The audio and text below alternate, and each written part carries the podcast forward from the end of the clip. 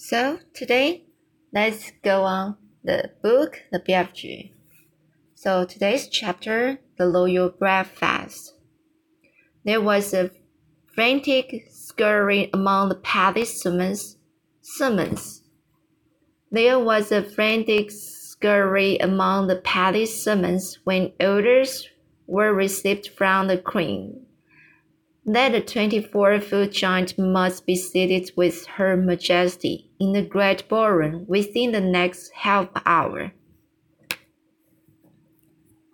The butler, an imposing personage named Mr. Tibbs, was in supreme command, command of all the palace servants, and he did the best he could in the short time available.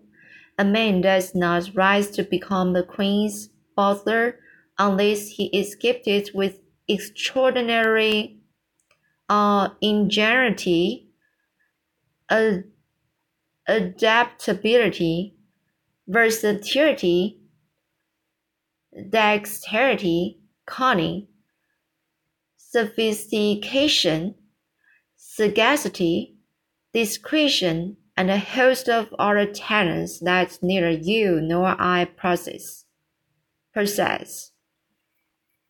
So this is this sentence have many words. So I want to read it again. A man does not rise to become the queen's butler unless he is gifted with extraordinary ingenuity, adaptability, versatility, dex, dexterity, cunning, sophistication, sagacity, and discre- discretion, and a host of other talents that neither you nor I possess. Miss Tibbs has named all. He was in the butler's pantry sipping an early morning glass of light ale when the order reached him. In a split second, he had made the following calculations in his head. If a normal six foot man requires a three foot high table to eat off, a 24 foot giant will require a 20 foot high table. And if a six foot man requires a child, uh, sorry, so, and if a six foot man requires a chair with a two foot high seat, a 24 foot giant will require a chair with an 8 foot high seat. Everything Mr. Tibbs tells himself must be multiplied by four.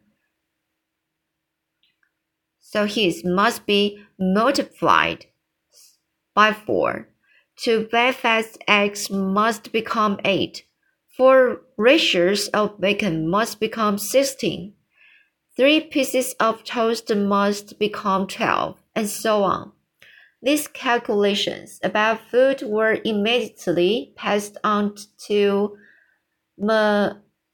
Messire, Monsieur Papillon, the loyal chef. Mr. Tibbs skimmed into the ballroom. Butlers don't walk, they skim over the ground, followed by a whole army of footmen.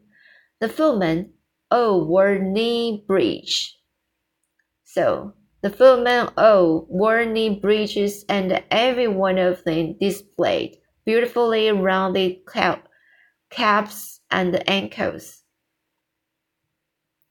There is no way you can become a loyal footman unless you have a well turned ankle.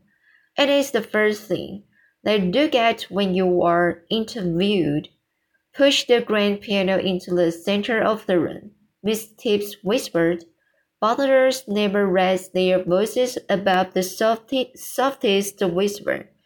Four footmen moved the piano. Now fetch a large chest of drawers and put it on top of the piano, Miss Tibbs whispered. Three other footmen fetched a very fine Chippendale mahogany chest of drawers and placed it, placed it on top of top of the piano. There will be his chair, Mr. Tibbs whispered. It is exactly eight feet off the ground. Now we should make a table upon which this gentleman may eat his breakfast in comfort. Fetch me four very tall grandfather clocks. There were plenty of them around the palace. Let each clock be twelve feet high. Sixteen footmen spread out around the palace to find the clocks. They were not easy to carry and required four footmen to each one. Place the four clocks in rectangle eight feet off by four alongside the grand piano, Miss Tibbs whispered. The footman did so. Now fetch me the young prince's ping-pong table, Mr. Tibbs whispered. The ping-pong table was carried in, unscrewed its legs, and taken them away, Mr. Tibbs whispered. This was done. Now place the ping-pong table on top of the four grandfather clocks, Miss Tibbs whispered. To manage this, the footman had to stand on step ladders Miss Tibbs stood back to survey the new furniture. None of it is in the classic style, he whispered, but it will have to do. He gave orders that a damask tablecloth should be dra draped over a ping-pong table. In the, in the end, it looked really quite arrogant after all.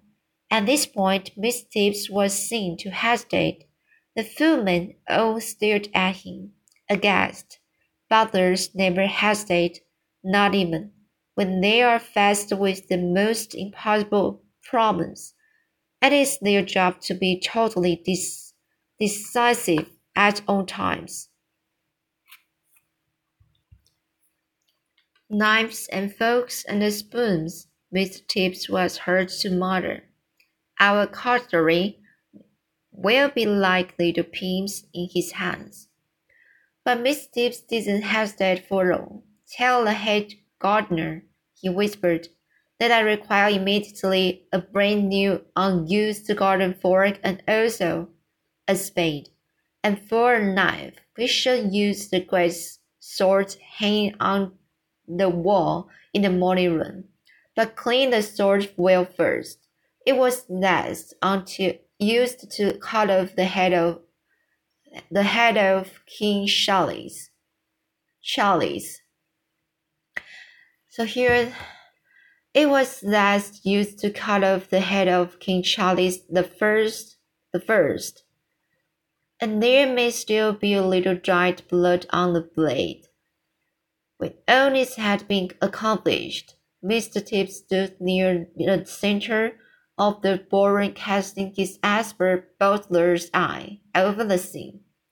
Had he forgotten anything? He certainly had.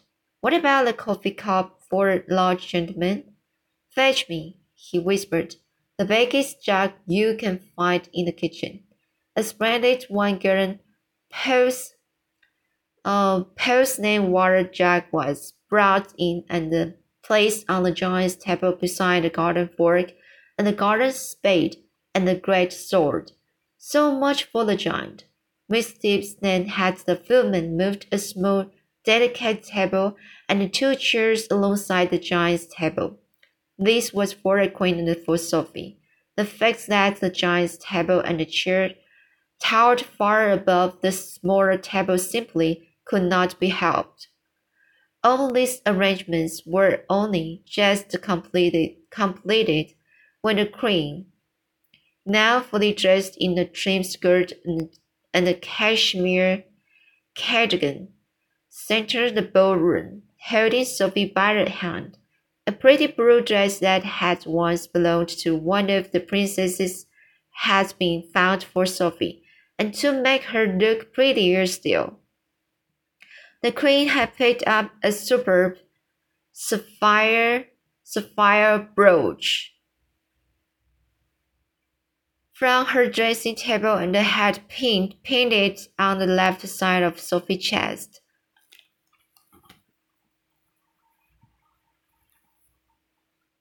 The big friendly giant followed behind him, but he had an awful job. Getting through the door. He had to squeeze himself through on his hands and knees. with two footmen pushing him from behind and two pulling from the front. But he got through in the end. He had removed his black cloak and got rid of his trumpet, and was now wearing his ordinary simple clothes. As he walked across the ballroom, he had to stoop, stoop quite a lot to avoid hitting the ceiling. Because of, of this, because of this, he failed to notice an enormous crystal chandelier, chandelier, crystal chandelier, crash went, crash, crash, when his head right into the uh, chandelier. A shower of glass fell upon the poor BFG. Gun hammers and the box winkles, he cried. What was that? It was Louis the fifteenth, the crane said, looking slightly put out. He's never been in the house before, Sophie said. Mr. Tibbs scowled. He directed four footmen to clear up the mess. Then, with a disdainful little wag of the hand, he indicated to the giant that he should seat himself on top of the chest of drawers on top of the grand piano. What a fizz wizzy flush bunking seat, cried BFG. It is going to be bug. It is going to be bug as a snug in the rock up here. Does he always speak like that? The crane asked. Quite often, Sophie said. He gets tangled up with his words. The BFG sat down on the chest of George's piano and gazed in wonder around the great ballroom. Why, gumdrops, he cried. What a spliffing wasp wapsy run whizzing. It is so gigantuous. It is needing binoculars and the telescopes to see what is going on at the other end. Footmen arrived carrying silver trays with fried eggs, bacon, sausages, and fried potatoes. At this point, Miss Tibbs suddenly realized that in order to solve the BFG at his 12 foot high grandfather clock table, he would have to climb to the top of one of the tall step ladders. What's more, he must do it balancing the huge warm plate on the palm of one hand and holding a gigantic silver coffee pot in the other.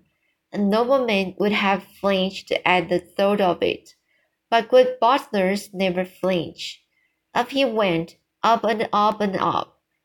While the Queen and Sophie watched him with great interest, it is possible they were both secretly hoping he would lose his balance and go crashing to the floor.